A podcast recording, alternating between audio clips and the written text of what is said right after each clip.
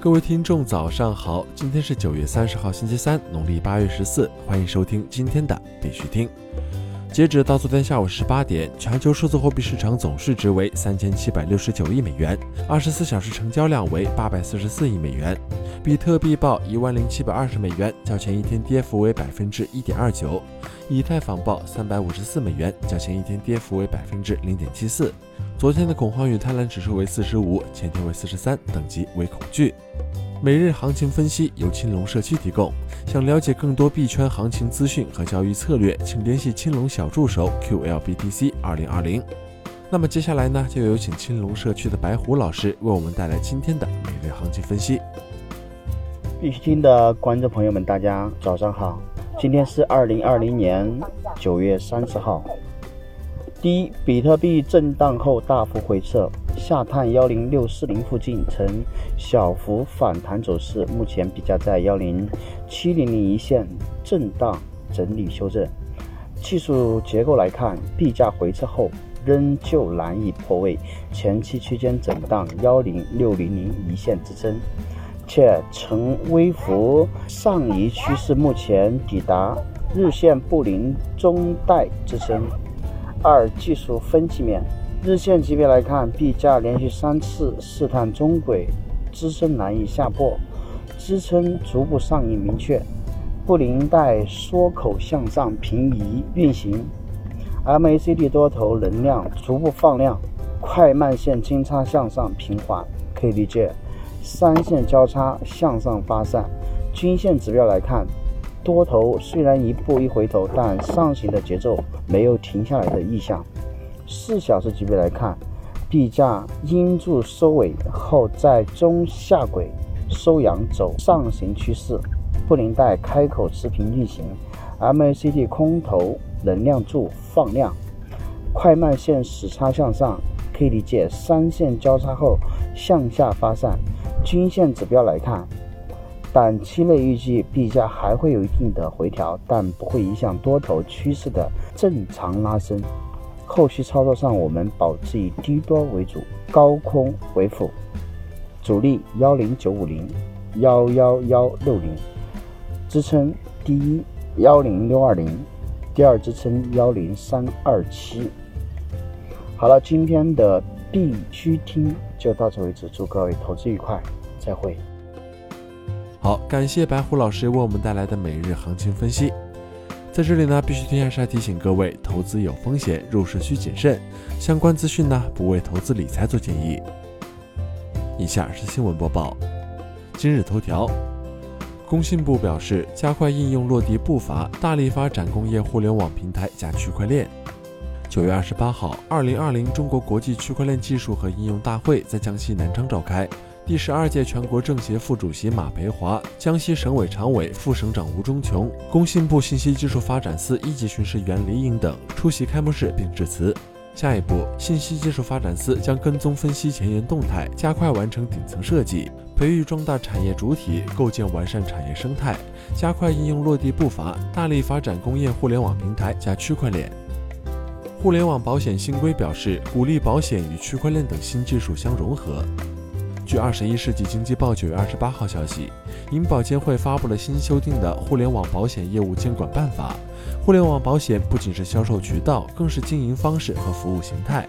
办法鼓励保险与互联网、大数据、区块链等新技术相融合，支持互联网在更高水平服务实体经济和社会民生。国内新闻，广东省发改委表示，建设能源区块链平台系统。九月二十九号，广东省发展和改革委等六部门印发《广东省培育新能源战略性新兴产业集群行动计划》的通知。通知指出，重点攻关智能电网核心材料及元器件，突破智能电网重大装备，建设电力大数据平台、能源区块链平台系统，加强人工智能与电力融合、能源工业互联网、电力全域物联网、多能互补综合供能供电、电力通信、电力网络安全等装备及系统研制。北京市地方金融监督管理局表示，探索法定数字货币在北交所数据交易支付结算中的应用。北京市地方金融监督管理局表示，积极争取国家先行先试政策支持，在中国人民银行的指导下，探索央行法定数字货币在北数所数据交易支付结算中的应用，打造符合数据交易特征的支付结算体系。上港集团发布长江港行区块链综合服务平台。九月二十八号下午，上港集团正式发布长江港航区块链综合服务平台。该平台依靠区块链技术实现物流全程可视化动态跟踪。目前，该平台已经覆盖长江流域七省二十范围二十家码头单位。未来，长江航运供应链上全流程单证优化、全球货物追踪等场景应用也有望陆续实现。蚂蚁集团在马来西亚推出供应链溯源服务平台 Trax，马来西亚月饼用上蚂蚁链溯源技术。九月二十九号，蚂蚁链宣布和马来西亚当地移动虚拟运营商 XOS 合作，推出了本地化的供应溯源服务平台 Trax。中小企业可以直接在 Trax 平台实现商品产地、物料溯源信息的透明，提升销量。马来西亚国民月饼品牌海外天成为了 Trax 平台的首家客户。消费者只需要用 Trax 应用扫描月饼包装上的二维码，即可获取产品信息，包括主要成分、生产日期、保质期，并追踪从生产到达消费者的整个物流过程。该公司计划在不久的将来扩展 Trax 跟踪的信息，进一步将月饼原料的来源和供应链也包含在内。国际新闻。韩国银行业巨头 Nonhilk 启动区块链电子钱包，支持十三种数字证书。据 Cryptocurrency News 消息，九月二十九号，韩国银行业巨头 Nonhilk 宣布启动旗下由区块链技术驱动的电子钱包。该钱包最初将支持十三种身份证明证书，包括公民和居民登记文件。据悉，该银行开始使用区块链驱动系统和电子钱包发行超过十二种形式的数字证书，其电子钱包将能够容纳数百种类型的区块链验证证书。与此同时，Nonhyuk 银行表示，到二零二一年，该电子钱包将为三百种形式的文件提供支持。英国 FCA 就非法加密经纪公司 Cryptonix 向该国居民发出警告。据 Finance Magazine 九月二十九号消息。英国金融行为监管局已向当地投资者发布了几条警告，着重强调了在英国司法管辖区招揽客户的未经授权的公司。该监管机构指出，在最新一轮针对未经授权的公司的行动中，其中一家经纪商在未经授权的情况下向英国居民提供外汇与加密货币相关的服务。据称，Cryptonix 冒充为授权公司，为英国投资者提供全方位的离岸投资服务，包括外汇、大宗商品和股票交易产品。新西兰国税局要求加密货币相关企业提供客户详细资料。据 AMB Crypto 消息，新西兰国税局要求与加密资产相关企业提供客户详细资料。IRD 的指南提出了一系列的要求，其中包括客户的个人详细信息以及客户持有的加密资产类别信息。新西兰 Easy Crypto 首席执行官表示，他对 IRD 的这一要求很失望，但并不惊讶。国税局只是想扩大税基，加密资产显然越来越受欢迎。越来越多的新西兰人正在参与其中。然而，Jenny 并不满意提交客户个人信息的要求，因其认为加密货币的原则是自由、自治和隐私。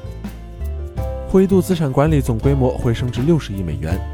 官方消息，截至九月二十八号，灰度资产管理总规模回升至六十亿美元。